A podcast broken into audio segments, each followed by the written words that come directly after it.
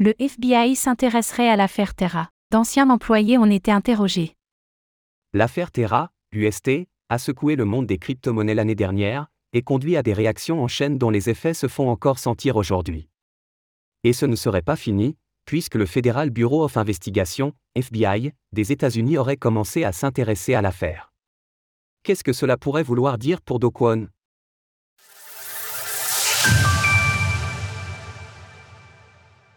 Le FBI enquête sur l'affaire Terra. Selon une source interrogée par le Wall Street Journal, le département de la justice des États-Unis a commencé à tourner son regard vers l'affaire Terra, dix mois après l'effondrement catastrophique de l'UST et de tout son écosystème.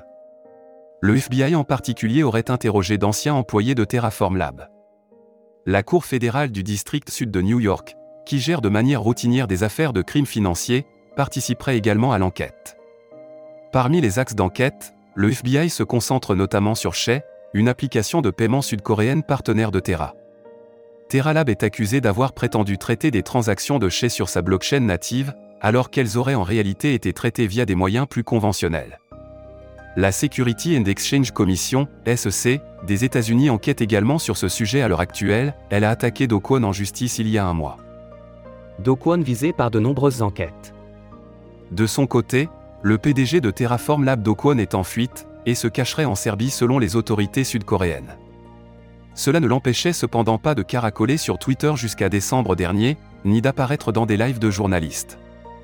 Mais depuis, il s'est fait plus discret. La faute peut être à un resserrement de la surveillance? Déjà, Interpol avait mis l'ex-PDG de Terraform Lab sur sa liste rouge.